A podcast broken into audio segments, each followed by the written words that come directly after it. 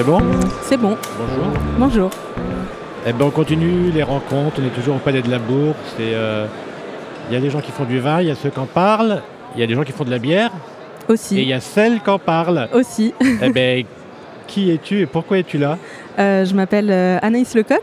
Je suis journaliste indépendante et aussi autrice d'un essai qui est sorti en mars 2022 qui s'appelle Maltriarcat.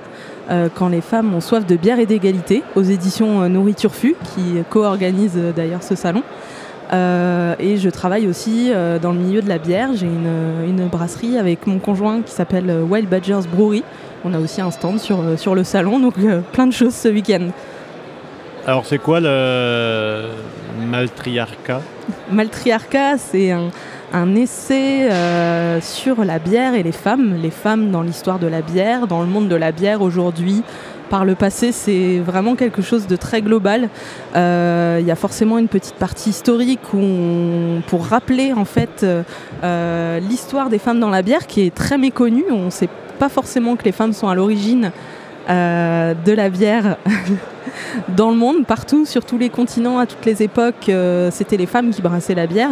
Donc c'est un peu remettre les pendules à l'heure là-dessus pour expliquer euh, aussi comment aujourd'hui euh, la bière, c'est les hommes. On associe euh, euh, la bière, la- le, le fait de boire de la bière et de la produire aux hommes, alors que c'est assez récent en fait dans notre Alors histoire. pourquoi c'était les femmes avant? Il y avait une raison Plusieurs, déjà. C'était une tâche domestique en fait de faire de la bière pour nourrir la famille, donc s'en occupe à votre avis Voilà, déjà, c'était déjà une, première raison. Et donc, tu as pu échanger avec euh, les gens du monde du vin?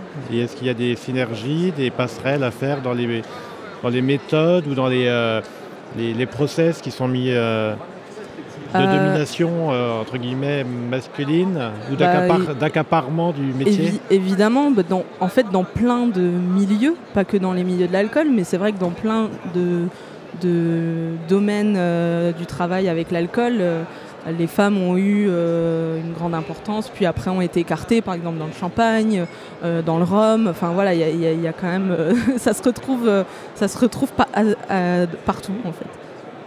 Donc, c'est un livre qu'on lit en buvant quoi? Une bonne bière?